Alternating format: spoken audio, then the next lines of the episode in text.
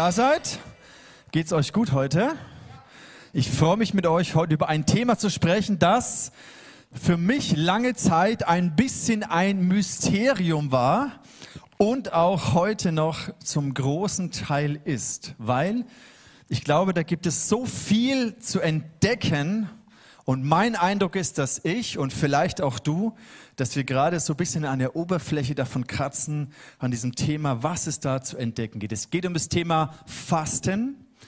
Und ich persönlich habe eigentlich den Eindruck, das ist so die wohl unpopulärste geistliche Disziplin, die es gibt. Weil, ganz ehrlich, niemand hat wirklich Bock auf zu verzichten, zu hungern, zu fasten. Und bis vor einigen Jahren habe ich das Thema auch in meinem Leben gar nicht so betont, weil ich wollte auf keinen Fall, dass Fasten zu einer religiösen Übung ist, dass Fasten irgendwie das halt macht, weil man es irgendwie machen sollte oder machen muss, ohne wirklich dabei zu verstehen, worum es geht. Weil dieses Thema und diese, sage ich mal, Handlung kann eben sehr religiös werden wenn du es nicht von innen heraus möchtest. Wenn nicht in deinem Herzen ein Wunsch, eine Sehnsucht, ein Hunger nach Fasten entsteht. Und ich habe zu ihm gesagt, Gott, wenn du willst, dass ich faste, weil die, die mich kennen, die wissen, ich bin ein Genussmensch. Ja? Wir haben neulich Wertecoaching gehabt im Leadership Training von der Franzi und bei mir kam einer meiner zehn Werte ist Genuss. Das heißt, ich liebe es zu, genießen, es tut meiner Seele gut. Und ich habe gesagt, Gott, wenn du willst, dass ich auf Genuss verzichte, dass ich bewusst faste, dann musst du das schon in mir irgendwie, ähm, musst du es mir von innen heraus schenken. Und seit einigen Jahren hat Gott mir das mehr und mehr aufs Herz gelegt und ich gehe immer einen Schritt nach dem anderen. Ein Schritt und dann wieder einen nächsten Schritt. Weil ich glaube, Fasten ist sowas wie ein, ein Muskel, den du trainieren kannst. Und je mehr du das praktizierst, je mehr du auch mal ans, ans Limit gehst und dich forderst in dem, desto stärker wird, wirst du in dieser Disziplin. Und so erlebe ich das bisschen. Ich mache, wir haben das ja zweimal im Jahr, diese Fastenzeit. Und ich challenge mich jedes Mal ein bisschen mehr. Ich habe relativ langsam angefangen, vor zwei, drei Jahren, glaube ich, war das. Und mit jeder Fastenzeit, die wir im ICF haben, challenge ich mich ganz persönlich ein bisschen mehr. Das ist wie wenn du ins Fitnessstudio gehst und Gewichte drauflegst. Jedes Mal legst du ein bisschen mehr Gewicht drauf und dann merkst du, die Gewichte, die ich das letzte Mal gestemmt habe, die fühlen sich schon viel leichter an. Ja? Kennt ihr das? Mit der Zeit merkst du, ach, ist ja gar nicht so schwer. Und mir geht es ein bisschen so und deswegen challenge ich mich da immer ein bisschen mehr. Ich persönlich mache so eine Fastenpyramide, also gerade wenn wir 21 Tage äh, fasten, dann steige ich nicht von 0 auf 100 Vollgas ein, sondern die erste Woche faste ich so, die zweite Woche mache ich noch ein bisschen mehr und die dritte Woche mache ich noch ein bisschen mehr. Ich möchte gleich zu Beginn mit einem, ja, mit einer äh, Vorstellung aufräumen, dass wir durch Fasten irgendwie Gott dazu bringen, etwas zu tun, was er eigentlich gar nicht tun möchte. Also so eine Art Hungerstreik. Ja? So nach dem Gott, wenn du nicht das tust, wofür ich jetzt bete, dann faste ich und dann wirst du schon sehen. Und irgendwann bringe ich dich dazu und sage, okay, du armer Kerl, bevor du mir vom Stuhl fällst, komm, dann mach mal halt, dann äh, erhöhe ich halt dein Gebet. Also Fasten ist nicht die Methode, um Gott irgendwie rum zu manipulieren und zu steuern, dass er das tut, was ich möchte, sondern Fasten beginnt eigentlich in meinem Herzen und verändert mich als allererstes. Jetzt würde mich mal brennend interessieren, wie ist denn dein Bezug zum Fasten? Und ich habe dir drei Möglichkeiten, die du signalisieren kannst an, den, an deinen Nachbarn. Wie hammerstark findest du Fasten? Wenn du zu deinem Nachbarn den Daumen hoch gibst, sagst du, hey, ich finde Fasten, ich freue mich jedes Mal drauf, dass wir endlich wieder als Gemeinde fasten. Das wäre der Daumen hoch. Der Daumen in der Mitte ist, naja, also irgendwie, ja, ich habe schon mal ein bisschen gemacht und irgendwie, ich habe nicht so einen wirklichen Plan, aber ich lasse mich drauf ein. Ich bin mal gespannt, wie das wird. Und Daumen runter ist, hey, also eigentlich, ich, ich glaube, Fasten ist nicht mein Thema. Okay, kein Bock drauf, ich habe es noch nie gemacht, ich habe keine Erfahrung. Äh, Im Moment stehe ich so. Gib es mal kurz deinem Nachbarn äh, ein Signal, wie ist bei dir Fasten? Es interessiert mich natürlich brennend. Daumen hoch, Mitte, so mittelmäßig. Erste Daumen runter. Okay.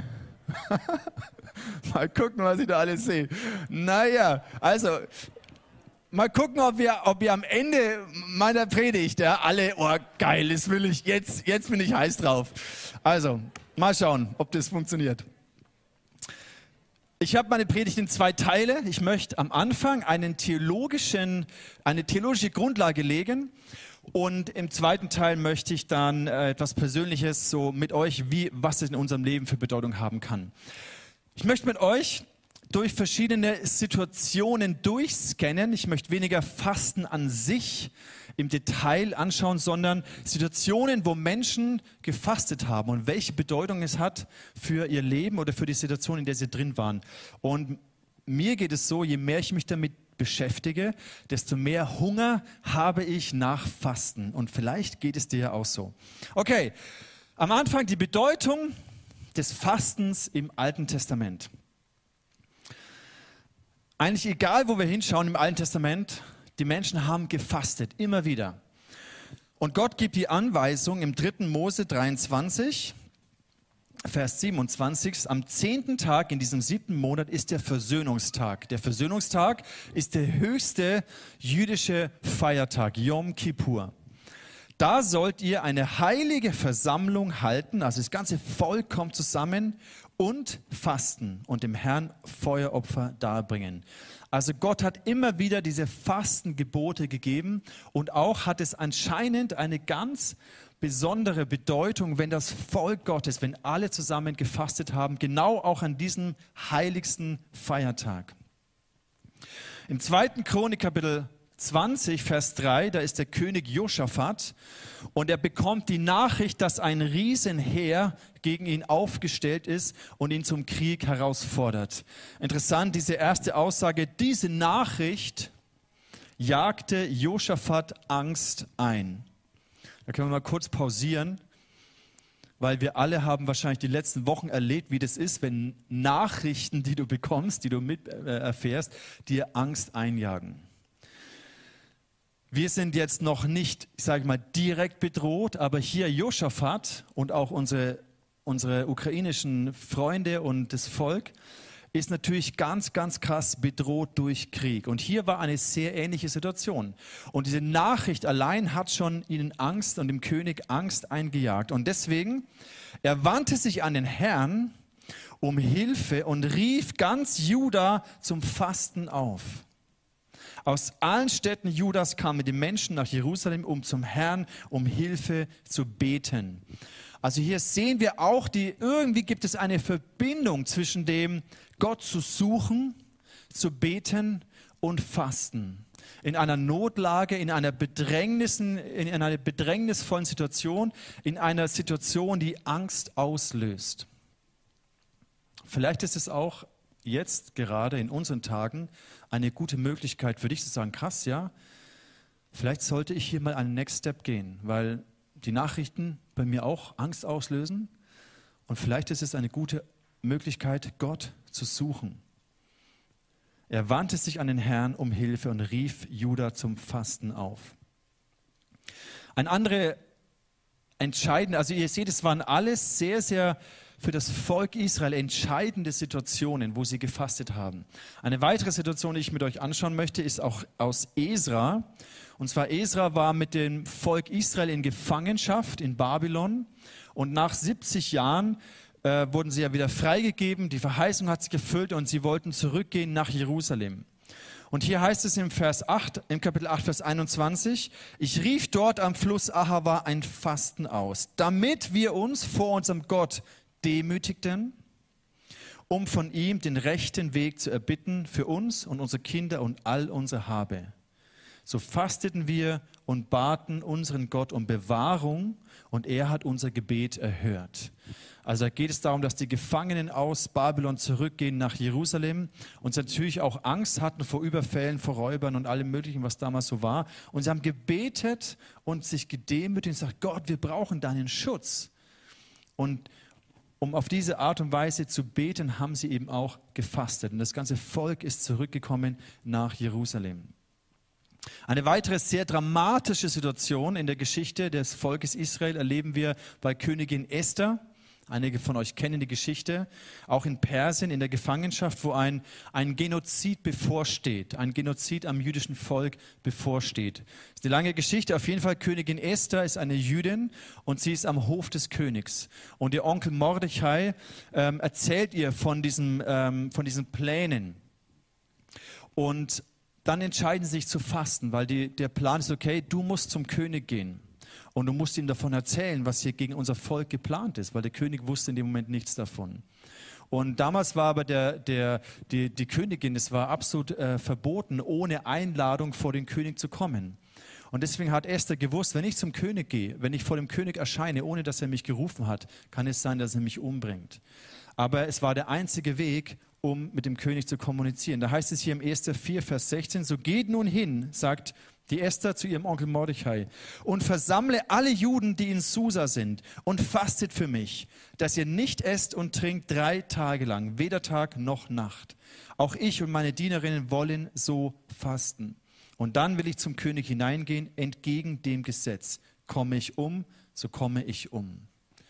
Also hier sehen wir auch eine ganz dramatische, es steht auf Messers Schneide, wie es weitergeht für das Volk der Juden in dieser Gegend in Persien. Und Esther war bereit, alles zu investieren, ihr Leben zu riskieren, aber sie hat eben gesagt, fastet mit mir. Und ihr seht diese ganzen Geschichten und Situationen, wo das Volk Gottes gefastet hat, da ging es immer um ganz zentrale, wichtige Situationen. Und anscheinend macht es eben einen Unterschied, ob das Volk Gottes gefastet hat oder nicht. Anscheinend gibt es da geistliche Zusammenhänge mit Gebet, mit Fasten, damit sich vor Gott zu demütigen damit Gott wirkt und eingreift. Und deswegen habe ich gemeint, es ist so ein Mysterium, weil es ist dann nicht so eine Methode, ich faste jetzt und dann passiert etwas. Genau das. Manchmal erleben Menschen auch, sie fasten und irgendwie erstmal auf den ersten Blick passiert gar nichts. Aber ich glaube eben, deswegen macht es mich hungrig danach zu entdecken, Gott, was steckt da dahinter? Welches Geheimnis, welche geistlichen Prinzipien stecken hinter dieser Disziplin des Fastens? Und Daniel auch im Alten Testament war auch in der Gefangenschaft, er war der Berater des Königs. Er hat auch immer wieder gefastet, daher kommt auch dieses Daniel-Fasten, das ist eine ganz spezielle Art. Und hier heißt es hier, ich wandte mich, Daniel 9, Vers 3, ich wandte mein Angesicht zu Gott, den Herrn, um ihn zu suchen mit Gebet, mit Flehen, mit Fasten, in Sacktuch und in Asche. Also Sacktuch und Asche ist jetzt noch nicht das Level, was wir schon erreicht haben. Vielleicht kommt es mal, keine Ahnung, im Moment kann ich es mir nicht vorstellen, aber auch Daniel hat Gott gesucht mit Gebet und mit Fasten. Und anscheinend gibt es da auch einen Nachdruck ähm, zu beten, aber das Gebet wirklich vielleicht zu betonen oder irgendwie ähm, vor Gott zu bringen. Und dann erhält Daniel hier eben die Verheißung, dass das Volk Israel nach 70 Jahren Gefangenschaft zurückkehren kann. Okay, also wir sehen im Alten Testament wesentliche ähm, Meilensteine. Im Leben von Jesus, lass uns mal ganz schnell vorspulen in das Leben von Jesus hinein. Auch Jesus hat gefastet, es war eine Kultur, es war eine Disziplin, es hat zu seinem Lebensstil gehört. Und eine Stelle möchte ich mit euch auch herausgreifen, die ich sehr interessant finde, weil ich glaube, auch Jesus hat seinen Fastenmuskel trainiert. Und zwar Lukas 4, nachdem er getauft wurde, Vers 1 heißt es, erfüllt mit dem Heiligen Geist verließ er die Jordan-Gegend. 40 Tage war er vom Geist geführt in der Wüste. Er wurde vom Teufel versucht. Während jener ganzen Zeit aß er nichts, sodass er am Ende sehr hungrig war.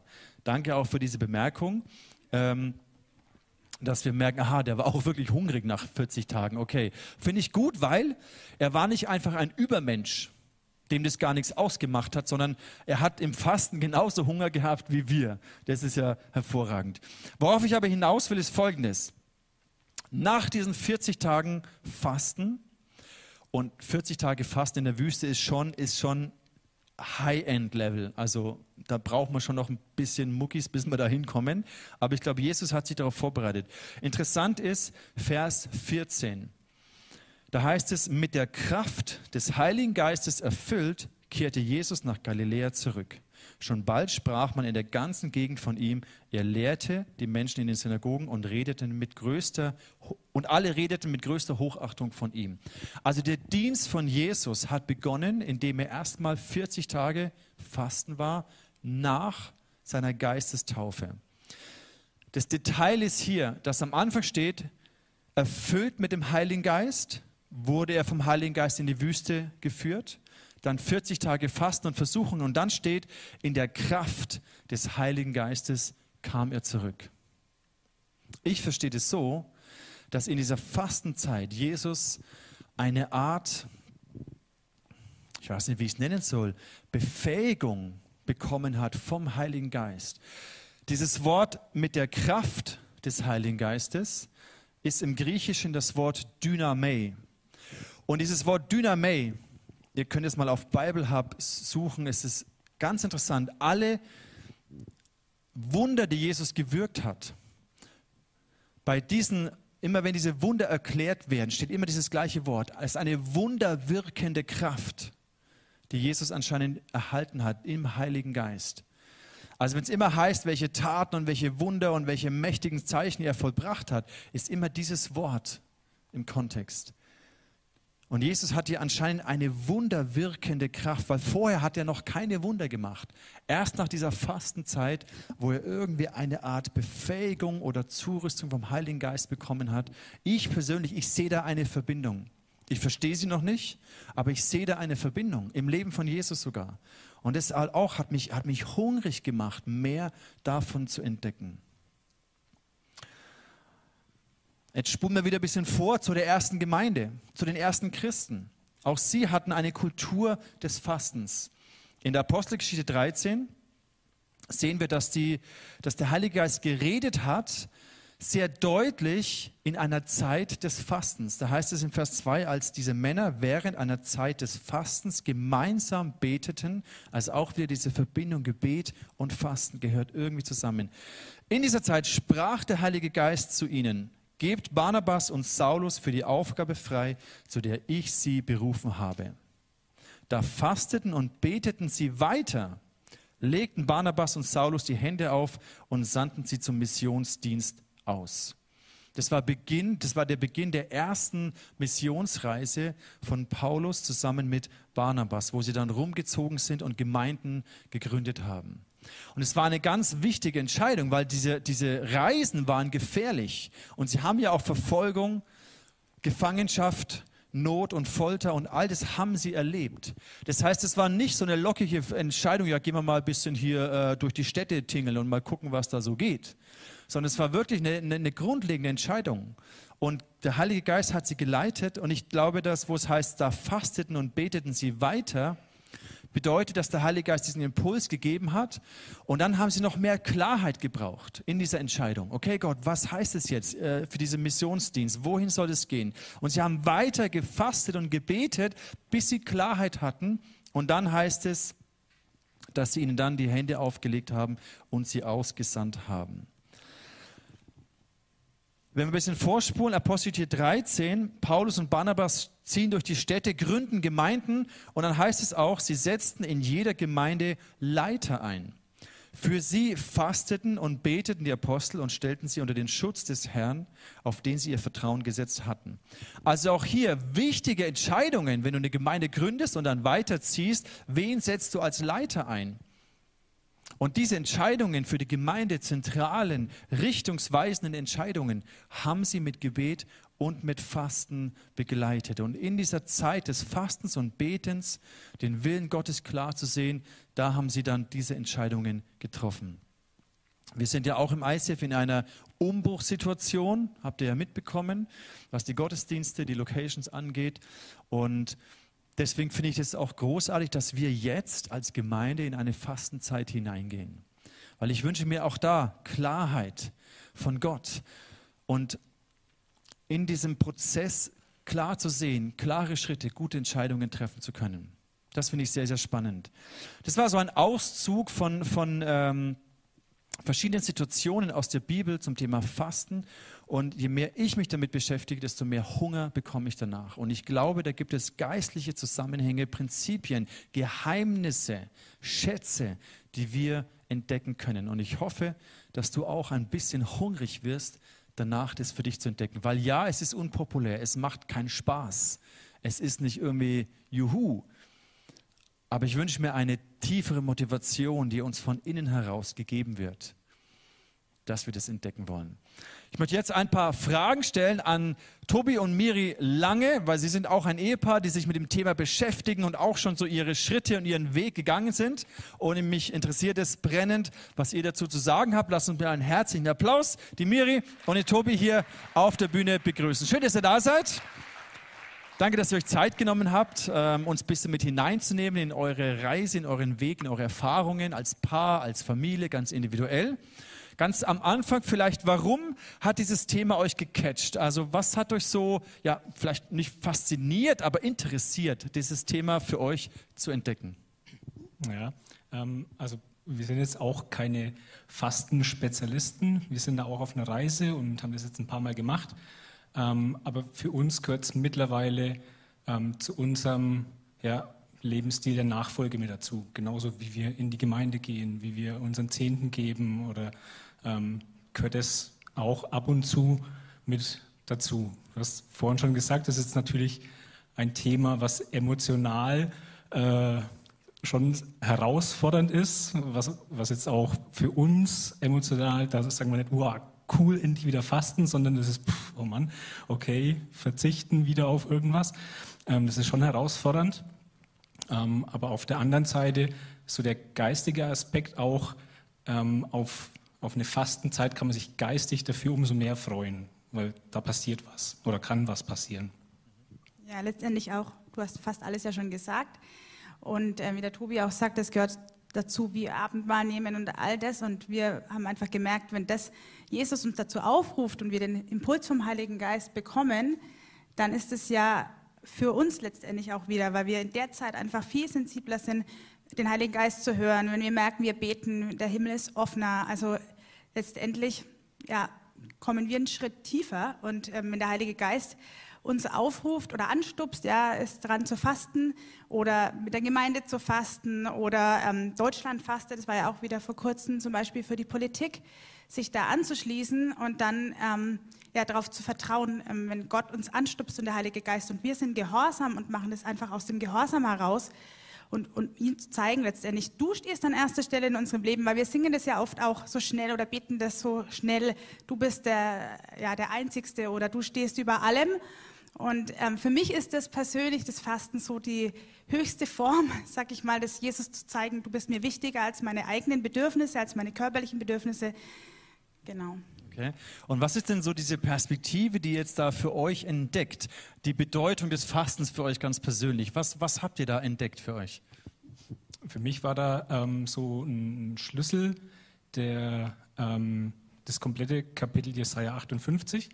Da geht es darum, ähm, Fasten, das Gott wohlgefällig ist. Also wenn, wenn ihr da Interesse habt, zieht euch das Kapitel mal rein. Das ist im Endeffekt eine richtig coole Anleitung, wie Gott sich Fasten vorstellt.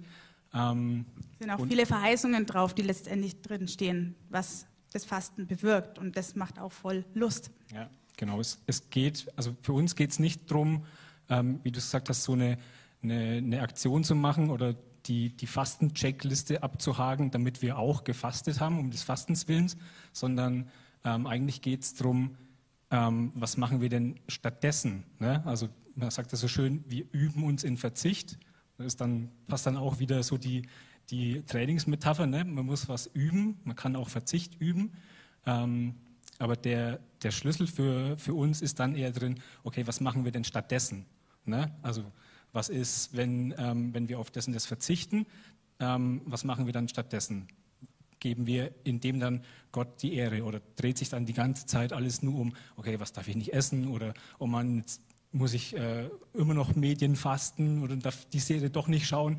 Ähm, darum geht es ja nicht, sondern was machen wir stattdessen? Geben wir Gott die Ehre und stellen ihn an erste Stelle und ähm, ja, schauen, was, was er dann auch in dieser Zeit für uns hat. Ja, letztendlich ist es ja auch was, was mittlerweile in der Welt auch schon populär ist, so vor Ostern was zu verzichten oder allgemein meine Seele äh, dadurch zu reinigen. Und ich denke, der Unterschied des geistlichen Fastens, was uns Jesus auch gelehrt hat, ist, dass es sich eben nicht um uns dreht, nicht in erster Linie um meine Seele, um, damit ich irgendwie rein werde oder Verzicht übe, sondern dass es an allererster Stelle um Jesus geht und an zweiter Stelle letztendlich um die Menschen um mich herum. für sie zu beten, für sie zu fasten, ähm, mich eins zu machen mit der Gemeinde, mit Anliegen. Also es geht, ich schaue wirklich komplett weg von mir auf Jesus. Ja, das sind dann auch diese, diese Verheißungen, die im, im Jesaja 58 stehen. Ähm, da steht drin irgendwie, dass ähm, wenn wir das tun, dass, dass dann ähm, Gottes Licht unsere Dunkelheit erhält. Und das ist auch was, was wir in, unserem, in unseren Fastenzeiten immer wieder erleben, ähm, dass tatsächlich so nach einer gewissen Zeit kommt irgendwie so eine, so eine Klarheit. Du kommst viel schneller in, in den Worship rein. Ähm, das ist fast wie wenn so ein Nebel weggenommen wird. Ne? Ähm, du kannst viel einfacher beten oder ja, wenn es um, um Gemeindethemen geht oder irgendwas. Man bekommt auch das ein oder andere Mal irgendwie ein Bild oder so. Ne? Das kann auch sein, ist jetzt aber nicht zwingend notwendig. Ähm, aber das dann eben zu erleben und das dann der geistige Aspekt, auf den man sich freut, ne? dass, dann, dass es geistig leichter wird und so der Nebel weggenommen wird. Ja. genau. Also es ist auch nach Jahren, muss ich ganz ehrlich sagen, jetzt keine emotionale Vorfreude aus Fasten vorhanden, aber einfach so echt so eine geistliche Vorfreude, weil man erlebt hat, wie du sagst, der Muskel stärkt sich, man erlebt, was ist passiert in der Vergangenheit durch Fasten und da ist dann so eine Vorfreude da, ey, was wird diesmal passieren, was zeigt mir Gott oder ähm, wo werde ich merken, wenn ich für jemand bete, dass einfach der Himmel offen ist, dass Durchbrüche schneller passieren und letztendlich auch, was ich persönlich merke, wenn mein Körper sozusagen dann wirklich komplett unter den Geist gestellt wird, also die körperlichen Bedürfnisse, dass der Geist auch lauter und stärker ist und der Heilige Geist irgendwie lauter und stärker ähm, auch präsent ist. Jetzt, was uns natürlich brennend interessiert, ihr seid jetzt nicht drei Wochen ins Kloster gezogen äh, und habt dann da gefastet und Gott gesucht, sondern ähm, ihr seid ja in eurem Job, Familie, ähm, ist, der Alltag geht ja irgendwie weiter. Ich meine, es wäre schön, wenn man das könnte, wenn wir ins Kloster gehen, aber der Alltag ist ja da. Wie erlebt ihr das als Familie mit euren Kiddies, mit euren Jobs, mit all dem, was läuft? Wie kriegt ihr das hin? Also was wir vor zwei, drei Jahren entdeckt haben, ist das Daniel-Fasten. Das hast du vorhin auch schon mal erzählt. Ich habe da auch ein Buch dabei, habe es jetzt leider liegen lassen, aber wir können das, glaube ich, dann verlinken, hast du auch gemeint. Da geht es ums Daniel-Fasten. Ich werde da jetzt gar nicht groß drauf eingehen. Letztendlich geht es darum, dass man schon Gemüse und Obst und Saaten zu sich nimmt, aber eben so gut wie alles andere weglässt. Also man hat nie dieses komplette ich Hunger, also ich Verhungergefühl oder ich, ja, man hat also gibt dem Körper schon auch Energie, gerade wie der Dani gesagt hat, wir haben beide einen Job, haben vier Kinder und so weiter. Das Leben geht weiter. Ähm, also das können wir echt extrem empfehlen und wie gesagt, da gibt es auch ein Buch dazu, das eine Anleitung gibt, auch sogar Rezepte, was man kochen kann. Ähm, auch jeden Tag so, gerade durch die 21 Tage nochmal einen Impuls und Zeugnisse auch, was Leute erlebt haben dadurch. Das ist das eine und das kann man auch sehr gut mit den Kindern machen. Also zum Beispiel unsere große Tochter, die macht jedes Mal voll mit. Die ist manchmal auch die, diejenige, ey, lasst uns mal wieder Daniel fasten. Die ist da richtig stark drin und die anderen drei können da auch, also die kriegen dann natürlich dann auch die anderen ähm, ja, wichtigen Nährstoffe, die sie brauchen, aber man kann sie da mit reinnehmen.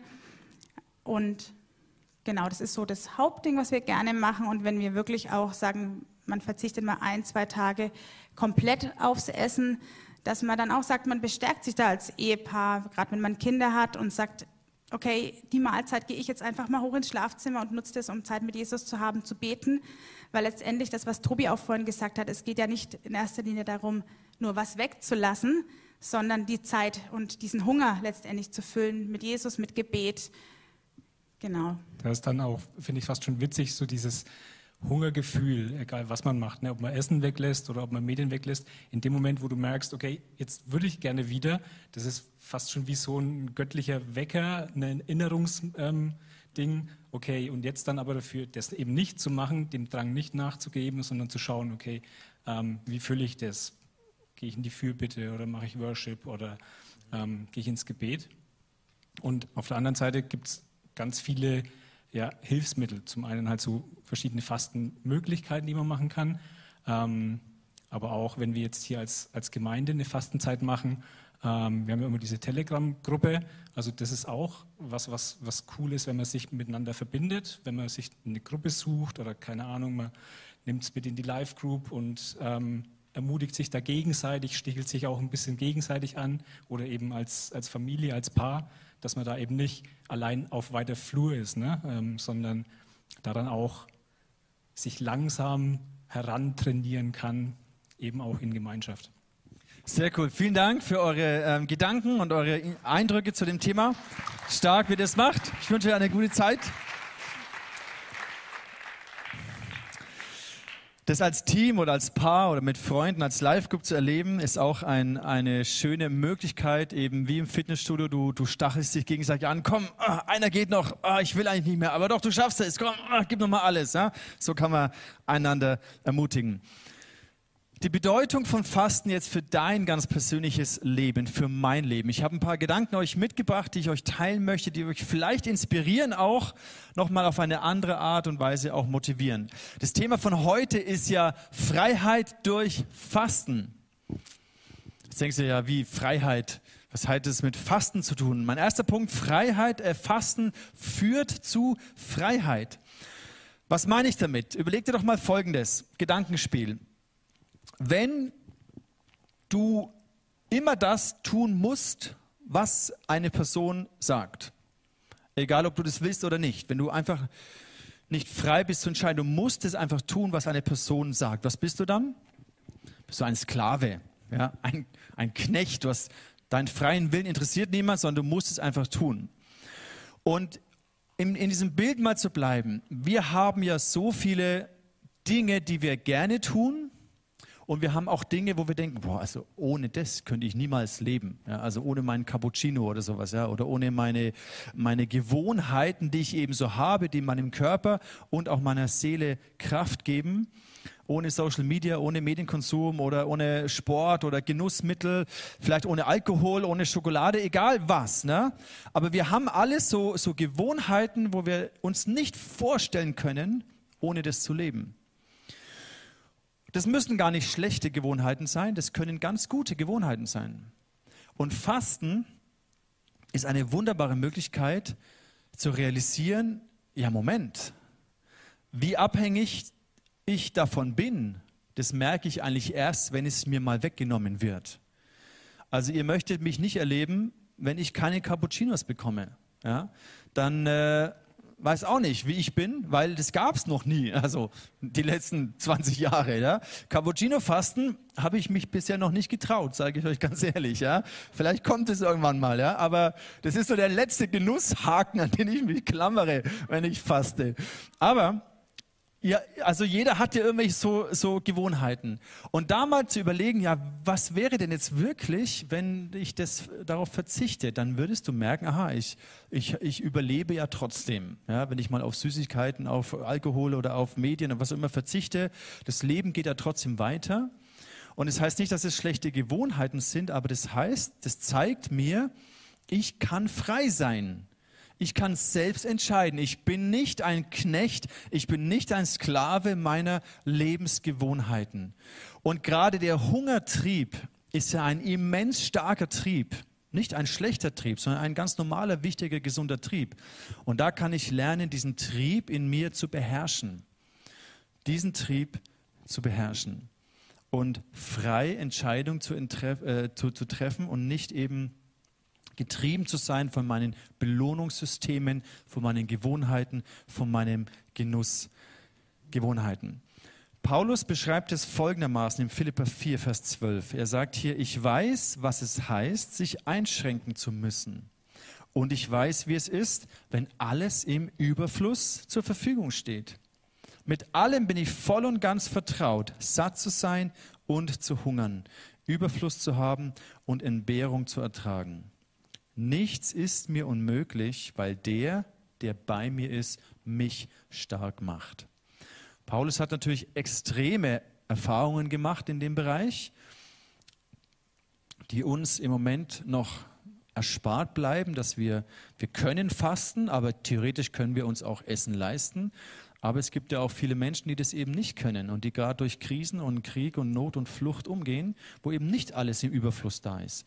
Und da ist es vielleicht gar nicht schlecht, auch mal zu sehen, ja, wie ist denn das, wenn ich nicht einfach jedes Bedürfnis einfach mir ähm, stillen kann.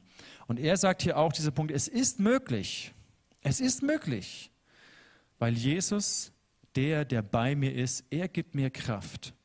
Und das ist auch etwas, was wir entdecken, wenn wir angewiesen sind, wenn wir eben nicht Freude und Genuss und seelische Kraft und körperliche Kraft durch die Dinge uns holen, die wir uns eben geben durch Genussmittel, sondern wenn wir sagen, Gott, es gibt jetzt gerade nichts, was meiner Seele Kraft gibt, es gibt gerade nichts, was meinem Körper Kraft gibt oder nicht die Kraft, die ich normalerweise habe, jetzt brauche ich dich, dass du mich stark machst. Und das in, in der Beziehung mit Jesus zu entdecken, führt dich und führt mich in eine Freiheit hinein, dass wenn wirklich Entbehrung oder Verzicht da ist, dass sie gelernt haben, damit umzugehen. Ein zweiter Gedanke, Fasten steigert dein Geist, deine geistliche Wahrnehmung, wie es Tobi und Miri auch schon erzählt haben und wie wir auch sehen bei den Aposteln, wie sie gebetet haben und ihr Urteilsvermögen. Der Tobi hat es genannt, es ist wie, ob, ob wie ein Nebel weg ist und man wie klarer mit Gott connected. Und das wünsche ich mir auch für dich und für mich, für uns als Gemeinde, dass wir hier klar sehen, klares Urteilsvermögen. Ich erlebe das auch, dass wie die Antennen zu Gott ähm, geläutert sind, die geistliche Wahrnehmung geschärft wird. Nächster Gedanke, Fasten lehrt dich Gehorsam und Anbetung. Was meine ich damit? Gehorsam ist ja, wenn du etwas tust, was du gerade nicht unbedingt willst. Aber du weißt, dass entweder jemand sagt, dass du dir das tun sollst, der eine gewisse Autorität hat, oder du weißt, Gott spricht zu dir und du hast jetzt gerade überhaupt keinen Bock drauf, aber du weißt, es ist jetzt gerade richtig und du sollst es tun. Und dann ist Fasten eine wunderbare Möglichkeit, Gehorsam Gott gegenüber und diesen Impulsen von dem Heiligen Geist gegenüber zu lernen. Was meine ich mit Anbetung? Papst Benedikt. Der hat gesagt, das Herz von Anbetung ist Opfer. Und Fasten bedeutet, ein Opfer zu bringen, Verzicht zu üben, etwas aufzugeben, was ein legitimer Genuss ist, ein legitimes Vergnügen, etwas Schönes. Und das bewusst aufzugeben, zu opfern. Nicht für mich primär, dass ich halt ein bisschen abnehme oder sowas oder meinen Lifestyle verbessere. Das ist so ein positiver Nebeneffekt. Aber das sollte nicht die, die, die, die primäre Motivation sein, weil dann bist du auf Diät. Ja, bist auf einer seelischen Diät, auf einer Mediendiät oder auf einer körperlichen Diät. Ist auch cool, ist auch okay, wenn du sagst, hey, das ist gerade mein erster Schritt. Dann geh diesen ersten Schritt. Aber die Motivation zu fasten ist Gott, oder was wäre, wenn du eine Art Anbetung, eine Anbetungsperspektive durch das Fasten entdeckst? Zu sagen, hey Gott, ich mache das für dich. Ich verzichte, ich opfere diesen Genuss, ich opfere diese Stärke, die ich daraus ziehe und ich vertraue, dass du mir Kraft gibst. Anbetung, die Motivation für Anbetung ist Liebe. Niemand kann dich zur Anbetung zwingen. Es funktioniert nicht. Niemand kann dich zur Anbetung manipulieren. Du kannst zwar Lieder singen, aber ob das Anbetung ist, ist allein eine Sache von deinem Herzen. Und ob du fastest einfach nur aus Gruppenzwang, sage ich mal, aus religiösem Gruppenzwang, oder ob es wirklich, wobei dieser Gruppenzwang ja nicht vorhanden ist, ne? mal wichtig zu betonen, du kannst frei entscheiden, ob es dein Ding ist oder nicht. Aber was wäre, wenn da eine tiefe Motivation der Liebe und der Anbetung zu Jesus entsteht? Dann wäre nämlich der ganze Tag, wo du Hunger hast oder wo du ein Bedürfnis hast, was du nicht stillst, das wäre wie, okay Gott, ich, ich ehre dich, ich bete dich an. Stell dir vor, du stehst vielleicht eine halbe Stunde früher auf, weil du dir Zeit nehmen möchtest zum Beten. Und auf diese halbe Stunde Schlaf, die sich so, ich meine, ich mache das immer so, es gibt ja diesen Snooze-Button. Kennt ihr diesen Snooze? Ja, die, die, diesen Schlummer, Schlummer-Button? Der ist großartig. Ja, weil wenn der Wecker klingelt, dann will ich noch nicht aufstehen. Ich will es genießen, das Gefühl, oh geil, ich kann noch liegen bleiben. Kennt ihr das? Also mir geht es so. Und dieser Snooze-Button, der ist, der ist Hammer. Meine Frau nervt es dann immer, weil ich da fünfmal drauf drücke. Ja, jetzt mach diesen blöden Dings aus. Steh halt auf, wenn du aufstehen willst. Nein, ich will, ich will halb wach sein. Ich will liegen bleiben. Das Gefühl, oh geil, ich kann noch liegen bleiben. Großartig, oder? Aber was wäre denn, wenn du ist auch meine Challenge. Wenn du darauf verzichtest, okay Gott, oh, ich stehe jetzt auf, weil ich dich liebe, weil es ein Opfer ist, das ich aus, aus Liebe zu dir mache, dann beginnt dein Tag mit Anbetung. dann ist dein ganzer Tag, in dem du verzichtest, in dem du fastest, in dem du dich überwindest, es ist Anbetung Gottes aus Liebe heraus. Und das finde ich mega interessant. Ein letzter Gedanke, Fasten stärkt deinen inneren Menschen. Es hat viele körperliche Symptome, wie du entschlackst dich und entgiftest dich und so weiter. Auch seelisch entgiftest du dich und deine, deine Seele atmet mal durch, wenn du Medien fastest oder irgendwas. Und du nimmst äußere Kraft, äußeren Genuss etc. weg und du tankst auf bei Gott. Es stärkt deinen inneren Menschen. Paulus sagt es, wenn ich schwach bin, dann kann die ganze Kraft Christi noch umso mehr in mir und durch mich wirken. Auch dieses, diese Worte sind ein, ein Mysterium, ein Geheimnis. Da ist etwas verborgen, was ich entdecken möchte. Wo ich bewusst sage, Gott, ich aus meiner Kraft bin am Ende. Meine Seele schreit nach äußerem Genuss. Aber ich wünsche mir, dass du meine Seele sättigst, dass du mein Genuss bist. Und dass ich davon so erfüllt bin, dass ich wie merke, dass ich das andere nicht mehr brauche. Natürlich darf ich es dann umso mehr genießen, wenn ich wieder mich daran freuen kann. Ist ja auch cool. Aber ich möchte das entdecken, dass es heißt, Jesus, du bist alles für mich und du sättigst meine Seele. Das wünsche ich mir. Ich wünsche mir das für mich zu entdecken und ich hoffe, ich habe dich ein bisschen hungrig machen können, das auch zu entdecken. Zurück zu der Frage von Anfang mit deinem Daumen. Wie, wie möchtest du fasten jetzt? Möchtest du überhaupt fasten? Bitte faste nur, wenn es in deinem Herz dieser Wunsch entsteht. Macht es nicht als religiöse Übung. Das habe ich jahrelang nicht gemacht, weil ich genau das nicht wollte, weil es hat dieses Potenzial, irgendwie eine religiöse, verkorkste, frustrierende Übung zu werden. Aber ich möchte dich challengen. Nicht indem ich sage, faste unbedingt. Ich möchte dich challengen, den Heiligen Geist zu fragen, dein Herz zu öffnen für diese Möglichkeit, da mal hineinzugehen. Einige von euch haben das ja auch schon immer wieder gemacht. Dann überlegt dir, hey, was ist dein nächster Step? Zum Beispiel ein Step war jetzt für mich, ich habe jetzt ein Gebetsfastenbuch angefangen, wo ich ein bisschen mitschreibe, was ich erlebe in dieser Zeit. Das habe ich die letzten Male nicht gemacht, aber jetzt fange ich es mal an. Ich gehe wieder einen nächsten Schritt. Ich habe diese Pyramide wo ich immer früher gesagt habe, okay, die erste Woche verzichte ich auf Alkohol, Süßigkeiten, die zweite Woche verzichte ich auf, auf äh, Weiz, äh, nee, Weizenprodukte, Fleisch und dann am Ende nur noch Gemüse und so Zeugs.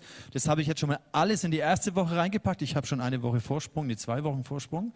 Ich fliege nämlich Anfang äh, April nach Kambodscha und bis dahin wollte ich die 21 Tage abgeschlossen haben.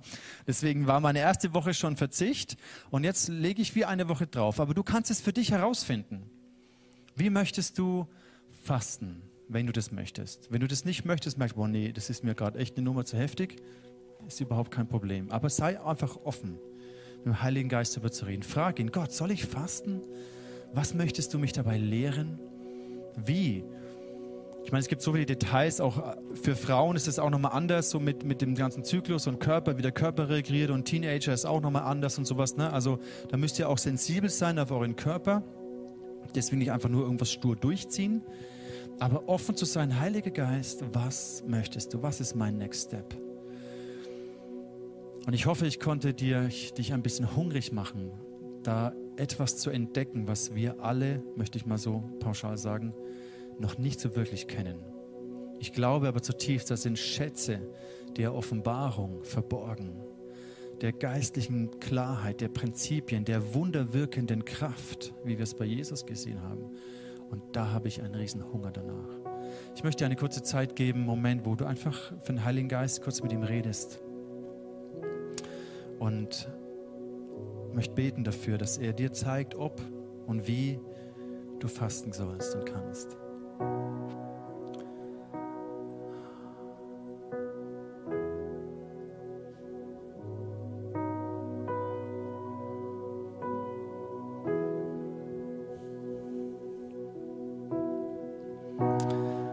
Jesus, ich danke dir, dass du uns an die Hand nimmst und dass Nachfolge zu dir immer ein nächster Schritt ist.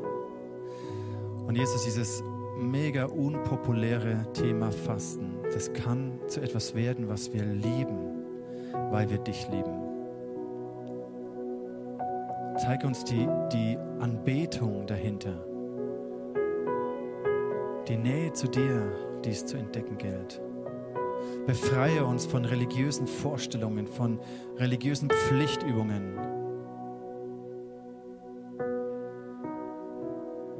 Und lehre uns, was du uns lehren möchtest in diesem Bereich. Als ganze Gemeinde, vielleicht als Familie, als Paar, als Life Group oder einfach nur ich ganz alleine. Und ich segne dich in Jesu Namen, dass du in dieser Fastenzeit, die jetzt anstehst, dass du deinen persönlichen nächsten Schritt mit Jesus siehst. Ich segne dich mit dem Mut, das anzugehen, die Challenge anzunehmen. Und ich wünsche dir eine tiefe Begegnung mit Jesus. Ich wünsche dir, dass du Freiheit erlebst durch Fasten. Amen.